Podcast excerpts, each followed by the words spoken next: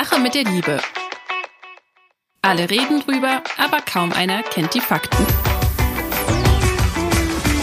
Der Weltpodcast für Singles, für Paare und alle, die wissen wollen, was hinter den Gefühlen steckt. Mit den Single- und Paarberatern Anna Peinelt und Christian Thiel. Da sind wir wieder im bekannten, in der bekannten Besetzung mit Anna und Christian. Vielen Dank, Christian, für die schöne Folge vom letzten Mal mit Nadja von Saldern. Fast passend zum äh, letzten Thema haben wir heute eine Zuschrift ähm, zu, ja, von einer Frau, bei der es eine bestimmte Thematik zur Trennung geführt hat. Es geht um ein Thema, ein sehr sensibles Thema, was wir hier noch nie besprochen haben, um Handgreiflichkeiten in der Beziehung. Ähm, Gewalt im, im, Sinne von verbaler Gewalt, das haben wir schon angesprochen. Ähm, körperlich ist das hier noch nie geworden. Da das ähm, vermutlich eine eher kurze Folge wird, auch wenn man Stunden drüber sprechen könnte, ähm, würde ich das Wort direkt an Christian geben, der die Frage für uns vorbereitet hat. Ja, wir haben eine Zuschrift von Lara. Ich bin 26 Jahre jung und bin nun sechs Monate nach meiner Hochzeit schon im Trennungsjahr. Wir haben bereits nach einem Jahr Beziehung geheiratet, was vermutlich eine Ursache dafür ist. Mein Mann war sehr liebevoll, fürsorglich und zugewandt, was ich in anderen Beziehungen zuvor teilweise vermisst habe. Kurz nach der Hochzeit hat sich vieles verändert. Er wollte fast nichts mehr mit mir unternehmen und das Thema führte vermehrt zu Streit. Mein Mann ist auch sehr laut geworden, hat mich beleidigt, angespuckt und Sachen auf mich geworfen. Mir ging es in dieser Zeit eh nicht immer gut, da wir zwei Fehlgeburten hinter uns hatten. Wir besuchten eine Paartherapie, aber er hatte Schwierigkeiten, das Ausmaß seines Handelns zu begreifen und dafür Verantwortung zu übernehmen. Wir gerieten in einen Streit aufgrund des Trennungsunterhalts und es kam zu Handgreiflichkeiten. Daraufhin zeigte ich ihn an und er musste ausziehen. Seitdem haben wir nur Kontakt, wenn es nicht anders geht, zum Beispiel bezüglich der Wohnung. Aber ab und zu stelle ich mir vor, wie wir wieder zusammenkommen und ich um ihn kämpfen sollte. Mir ist bewusst, dass dies sehr blöd wäre, aber meine Gefühle sagen was anderes und manchmal würde ich ihnen so gerne nachgeben. Meine Zwei Beziehungen zuvor hatten auch gewisse Züge von Gewalt, jedoch nicht in diesem Ausmaß. Vor der Hochzeit gab es bereits leichte Warnzeichen, die ich hätte ernst nehmen sollen. Ich habe, warum auch immer, gedacht, dass er nicht zu Schlimmerem fähig ist. Ich frage mich nun, warum ich die Tendenz habe, solche Männer anzuziehen und diese anziehend finde. Ich bin im Vergleich zu früher sehr viel reflektierter. Es scheint jedoch, als würde dies noch nicht ausreichen, um den Typ Mann zu ändern, den ich auswähle. Meine Eltern sind zwar verheiratet, jedoch haben sie meiner Meinung nach auch nicht die gesündeste Beziehung. Mein Vater hat mir mal gesagt, dass er es als seine Lebensaufgabe sieht, seiner Frau zu dienen. Dies empfand ich als sehr befremdlich, aber letztendlich fühlte ich mich in meinen Beziehungen rückblickend ganz ähnlich. Ja, vielen Dank, liebe Lara, für diese Zuschrift. Kein einfaches, ein sehr sensibles Thema, aber ein Thema, was es häufiger gibt, als man denkt. Es gibt sogar sehr bekannte Coaches, bekannte Paartherapeuten, die das in ihrer Beziehung, die sie sogar noch führen, auch schon erlebt haben. Wird nur nicht öffentlich drüber gesprochen. Das heißt, es ist nicht unbedingt das Ende, wenn ähm, wenn es zu Handgreiflichkeiten kommt. Auch darüber kann man hinwegkommen. Aber es ist ein, ein großes Ding und ein sehr sensibles Thema. Und ich bin jetzt sehr gespannt, was Christian dazu ähm, zu sagen hat. Ähm, und ich werde ähm, vielleicht auch Dinge mal sagen, die, äh, weil das kann bei so sensiblen Themen passieren, dass man in Wunden tritt. Und dafür möchte ich mich im Vorfeld schon entschuldigen, das ist so nicht gemeint. Aber äh, um das auch zu, äh, in einen Zusammenhang zu bringen, ich habe tatsächlich auch schon persönliche Erfahrung damit gemacht.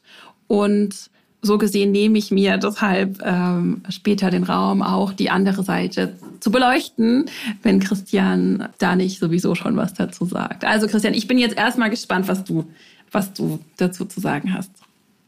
Also hm, verbale Gewalt ist relativ häufig zwischen Paaren. Äh, körperliche Gewalt ist äh, etwas seltener, ja, aber auch das passiert. Ich bin das als Berater gewohnt, dass es passiert und ich halte es auch nicht für das Ende der Partnerschaft. Allerdings braucht es dazu eine sehr, sehr tiefe Einsicht beider, dass das, was sie machen, nicht geht. Es gibt zwei, also in meinen Augen zwei Varianten von körperlicher Gewalt. Die eine Variante ist, ähm, man sagt einfach so was und der andere rastet aus und äh, verletzt mich. Spannend, genau das habe ich auch am Anfang mir notiert. Mhm. Dieses typische, ne, Mann kommt nach Hause, falsches Essen steht auf dem Tisch und ja. sozusagen. In dem Fall ist Holland in Not und äh, ich kann nur sagen, lieber schnell die Flucht ergreifen. Das ist auch das, was wir typischerweise mit Gewalt verbinden. Aber das ist nicht das, was ich zu Gesicht bekomme. Was ich zu Gesicht bekomme, ist etwas eher etwas anderes. Äh, das geht so.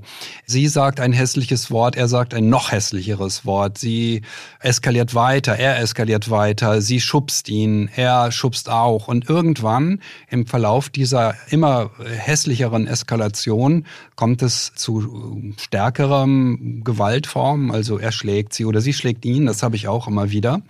Und äh, eines muss man klar sagen, beide Geschlechter machen das gleichermaßen. Es gibt da keinen Unterschied. Es ist nicht so, dass Frauen Männer nicht schlagen, ja, sondern das machen sie in gleichem Ausmaß, wie Männer es tun. Allerdings, das muss man immer deutlich dazu sagen, die Gefährdungslage ist eine andere.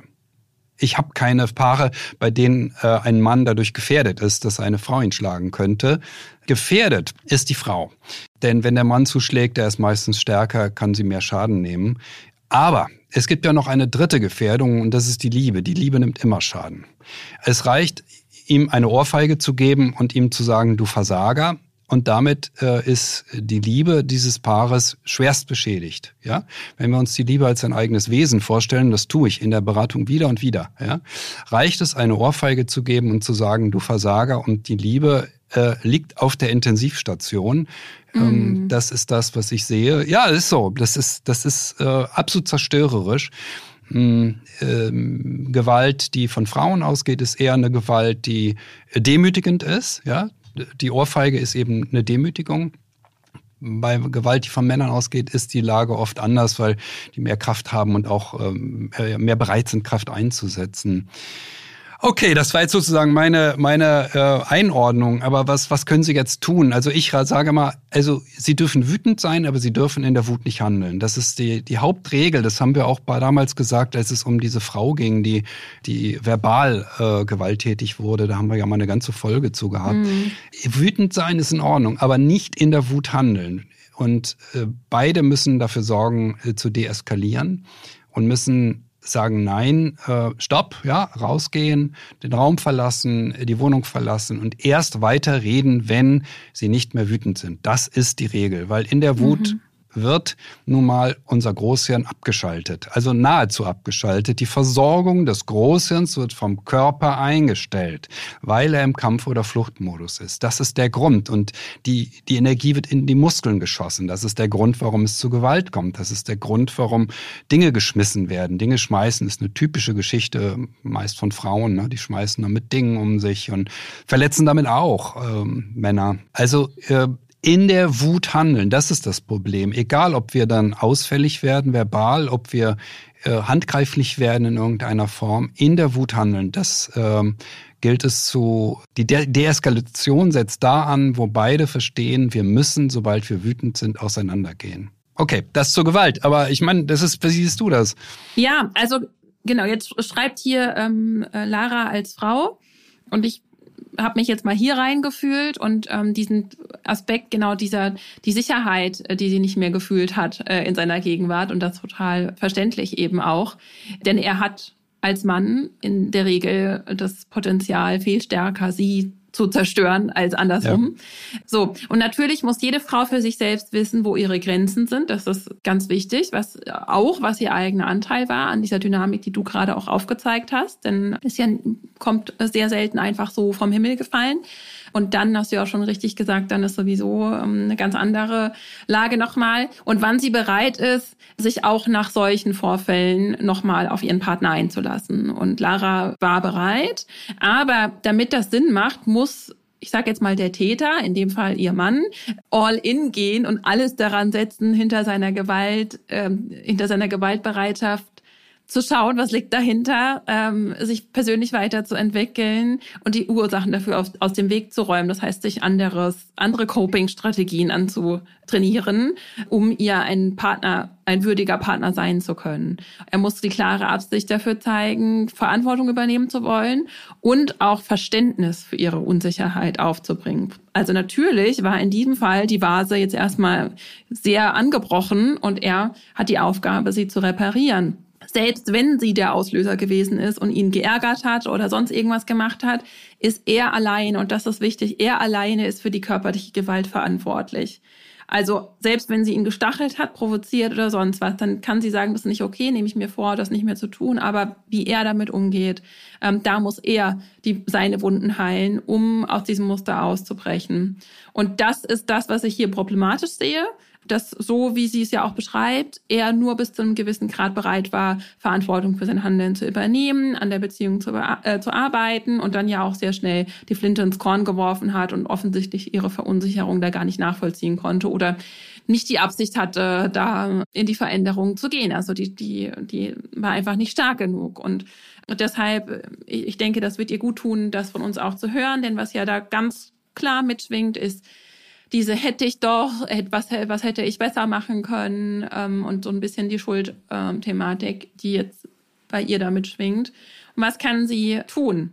Und wie sie ja schreibt, sie hat jetzt erstmal die komplette Antithese gelebt. Das ist ja sehr oft so, wenn wir bestimmte Erfahrungen machen, dann machen wir es jetzt ganz anders. Also vorher habe ich mich angezogen, gefühlt von Männern, jetzt äh, die vielleicht ein bisschen ähm, ja distanziert waren. Jetzt bin ich genau den anderen Typen Mann, äh, habe ich mich bewusst drauf eingelassen. Aber obwohl da frühe Warnzeichen waren, sagt sie ja selbst. Und obwohl es sich scheinbar nicht so richtig angefühlt hat, sie hat einen Mann geheiratet, mit dem sie sich eigentlich, ich interpretiere das jetzt mal so, nicht ganz sicher war und ist damit, hat ihr Gefühl ähm, übergangen, ihre Intuition nicht vertraut.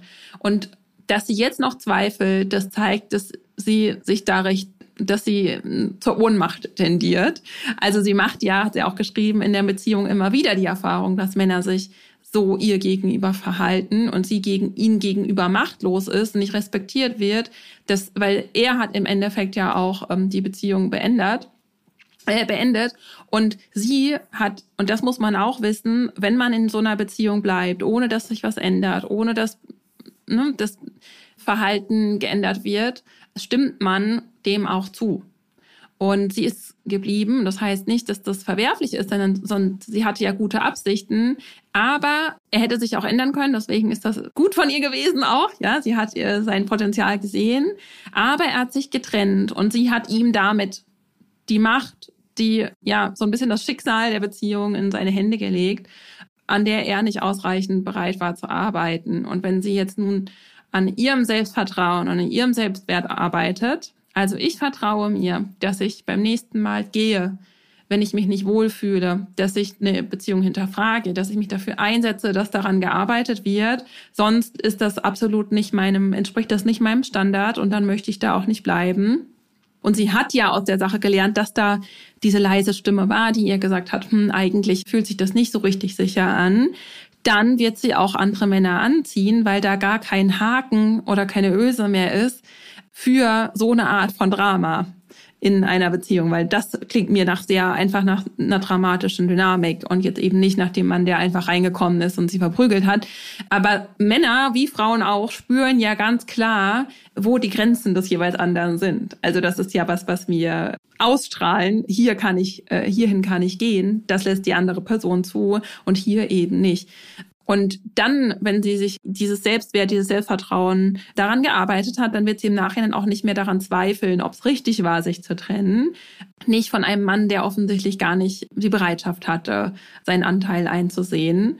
Und ähm, dass sich, dass nicht am Ende beide der, der Meinung sind, du bist eigentlich oder ich bin schuld in ihrem Fall. Was auch wichtig ist zu sagen, das ist per se auch kein böser Mann, den sie da geheiratet hat. Also dass sie auch nicht sagt, sie jetzt auf die Idee kommt, ich, ich habe ähm, gar kein Gefühl für Männer, denn bestimmt hat er diese Qualitäten, die sie in ihm gesehen hat, auch, ähm, die lebt er auch. Er ist offensichtlich auch ohnmächtig, weil jemand, der sich so verhält, der nicht sich seiner selbst bewusst ausreichend, um, um gesund handeln zu können. Die Frage wäre ja, hätte, hm, hätte sie das nicht doch viel eher merken können? Das hat mich sehr beschäftigt, denn sie deutet es an. Ja. Und die andere Frage, die ich noch aufwerfen möchte, ähm, was bringt sie mit? Also sie kommt aus einer Herkunftsfamilie, in der die Mutter wohl sehr, sehr dominant war. Und das wird sie nicht nur gegenüber ihrem Mann gewesen sein, der dann den Bedürfnissen seiner Frau dient, klingt nicht sonderlich super, sondern auch dominant gegenüber der Tochter. Und das übt natürlich so ein Verhalten ein, sich selber unterzuordnen. Also das muss sie ein bisschen reflektieren. Deshalb tendiert sie wahrscheinlich zu Männern, die an der Stelle zu Dominanz neigen. Also nur eine Vermutung. Dem müsste sie nachgehen. Aber das Entscheidende. Ich habe mir von der anderen Seite angeguckt tatsächlich, weil ich, ich wusste nicht, wie man es interpretieren kann, was sie geschrieben hat. Ob sie nicht diese, ähm, diese Art, sehr fordernd zu sein, übernommen hat und dann eben sich einen Mann gewählt hat, der dann nicht gesund damit umgehen kann. Aber das kann ähm, auch sein. Mhm. Ja, ja, völlig richtig. Das kann alles sein. Das wissen wir nicht genau aufgrund der Zuschrift. Mhm. Und das andere ist die Schnelligkeit. Sie hat so, sie hat äh, diesen Mann geheiratet, als sie noch in der Kennenlernphase war. Meine Güte. Also wer auf so große Schnelligkeit setzt, der setzt ja im Grunde die Regeln der Kennenlernphase außer Kraft. Die Kennenlernphase sind die ersten zwölf Monate. Wenn ich da schon heirate, dann bin ich ja nur in Hochzeitsvorbereitungen mit allem Möglichen beschäftigt.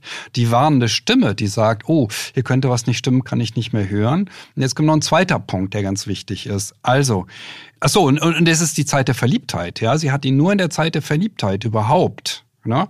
Äh, äh, da hat sie ihn schon geheiratet und wie er danach ist, nach der Verliebtheit, das wusste sie noch gar nicht. Ja? Nach 12, 18 Monaten wissen wir, wie der andere ist, wenn er nicht verliebt ist. So, und der nächste Punkt heißt der erste Streit. Also ein Paar sollte unbedingt abwarten, bis es den ersten heftigen Streit gehabt hat. Dann wissen wir, wie der andere ist, aber nicht vorher. Und äh, worüber geht der erste Streit? In welcher Form vollzieht er sich?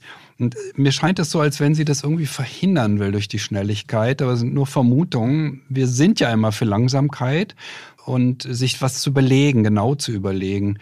Das wären die Dinge, die ich jetzt gerne noch mitgeben wollte oder auch allen anderen, die darüber nachdenken. Also mit 26. Finde ich sehr wertvoll, ja. Ja, die, der erste Streit passiert bei den meisten Paaren irgendwie nach neun Monaten, sage ich mal so salopp. Natürlich gibt es welche, die nach sechs Monaten oder nach zwölf oder nach 18 ihn haben, aber so etwa nach neun Monaten, na, wenn man wirklich committed ist, wie man heute Neudeutsch dazu sagt, ich kann das auch, ja, auf Englisch, ähm, dann, ähm, dann, dann, dann kommt der, es kommt dazu, dass man an irgendeiner Stelle mal aneinander gerät und dann zeigt sich wirklich, wie der andere ist. Und nicht, äh, wenn ich Honeymoon mache und ah, alles so schön und wir planen die schönste Hochzeit des Jahrtausends. Nein, das hilft nicht weiter. Wir müssen wissen, wie der andere ist, wenn es mal nicht mehr ganz rund läuft. Ja, und deshalb sind, ist die bewusste Entscheidung für, auch für Kinder in so einem frühen Stadium und vor Hochzeit was, wovon wir wirklich abraten, weil beides sind ja Dinge, die einen nochmal ganz anders binden. Da sieht man dann gerne über, auch über Sachen hinweg, weil man sagt, na gut, jetzt haben wir ja Kinder, dann machen wir das halt, oder jetzt haben wir schon alle zur Hochzeit eingeladen, dann machen wir das halt. Und sich selbst von diesen äußeren Zwängen auch schon mal ähm, da gar nicht reinzubegeben und sich selbst die Zeit zu geben, das ordentlich zu prüfen ja, das äh, steckt hier auf jeden Fall auch drin. Ich sage zu Gewalt noch eine kleine Anmerkung, denn äh, sie kommt zwar vor, also körperliche Gewalt kommt vor in der Beratung bei mir, aber sehr selten und ich bin kein Spezialist dafür. Und äh, ich selber schicke Paare hier in Berlin sofort weiter an die Spezialeinrichtungen, die es dafür gibt. Es gibt Einrichtungen, die haben sich spezialisiert auf Paare, wo es eskaliert, wo es zu körperlichen Übergriffen kommt. Und ähm, ich bin immer ganz froh, wenn ich die Paare dazu bringen kann, dahin zu gehen. Denn äh, da arbeiten Menschen, in einem Fall, ich kenne ich sogar den, äh, ist ein alter Bekannter von mir, ähm, der arbeitet seit 30 Jahren an dem Thema und hat jeden Tag damit zu tun. Er arbeitet mit den Männern, die Kollegin mit den Frauen. Und das ist sehr, sehr wertvoll. Also äh, das war ja auch, auch dein Tipp. Der Mann müsste bereit sein, an seinen Themen zu arbeiten, wenn er überhaupt noch in Frage kommen soll als Partner. Das ist das Entscheidende. Und es ist hilfreich, dann nicht bei Hinz und Kunz Rat zu suchen, sondern da Rat zu suchen, wo Menschen sich wirklich viel mit einem Thema beschäftigt haben das äh, empfehle ich wieder und wieder. Und der erste Schritt ist tatsächlich, sich äh, auch überhaupt Hilfe zu suchen, darüber zu reden, denn auch das ist ja ein sehr schambehaftetes Thema. Kein Mann gibt gerne zu, handgreiflich gegenüber seiner Frau geworden sein. Keine Frau gibt gerne zu, mit einem Mann zusammen zu sein, der das tut. Oder auch wenn es andersrum ist. Und auch hier ist der erste Schritt zur Besserung, das mal auf den Tisch zu bringen, ähm, um eine, wie sagt man, eine Interruption, also eine, eine ne, also eine, Christian hilft mir, eine, ähm, eine, ähm, eine Unterbrechung ähm, herbeizuführen. Ja? Interruption, ich habe ja. das verstanden. Nein, Anna, ich kenne ich kenn diese Wörter. Hm, ich ja, bin ja, das auch aber gewohnt ich wollte mittlerweile jetzt aus der Beratung. Für unsere Hörerinnen und Hörer einfach, ähm, die vielleicht das Wort, also in dem Zusammenhang nicht kennen. Genau, um Unterbrechungen äh, von Mustern auch, die sind ja wichtig, um überhaupt ähm, an einem Punkt Null wiederzukommen, zu sagen, wir machen ähm, nochmal auf einem, wir versuchen nochmal auf einem neuen Blatt anzufangen. Und wenn, und damit sich bestimmte Tendenzen gar nicht erst einschleichen. Dass man sofort, wenn bestimmte Übergriffe, die einfach ganz klar über eine Grenze gehen, Hilfe sucht und dann Schlimmeres verhindert. Ich, weil das muss man auch sagen, kein Mann und ne, keine Frau nehmen sich vor, sowas zu erleben. Keiner wünscht sich das und deswegen tut mir das auch sehr leid für Lara. Ähm, dann ist das keine schöne ähm, Erfahrung, keine schöne Situation, in der sie gerade ist. Ähm, aber ich hoffe, wir konnten ihr ausreichend Tipps mitgeben, wie sie das nicht mehr wiederholt und bitte den Glauben in die Liebe nicht verlieren und ähm, ja, an die Liebe. Das wäre mein Schlussplädoyer. Gut. Wir freuen uns weiterhin für äh, über alle, die uns schreiben an liebeatwelt.de. Wir haben noch eine kleine Ansage zu machen jetzt zum Schluss, weil hm. wir haben Sommer. Und es gibt eine Sommerpause. Gibt ein eine Unterbrechung. Eine Sommerpause. Eine naja, sagen wir mal so. Wir machen, wir haben für Juli und August vor, ein bisschen kürzer zu treten. So ist der Plan. Ja. Und wir kommen von heute an für die nächsten zwei Monate, Juli, August, kommen wir nur 14-tägig. Genau, jetzt muss ich mich wieder umstellen. So ist der Plan. Nachdem ich ja, ja. Ähm, immer von wöchentlich gesprochen habe, jetzt muss jetzt wieder zweiwöchentlich. Aber das kriegen ja. wir hin. In zwei und, Wochen sind wir ähm, wieder da. Dann sind wir wieder da und freuen uns auf euch. Ja. Alles Liebe. Bis dahin.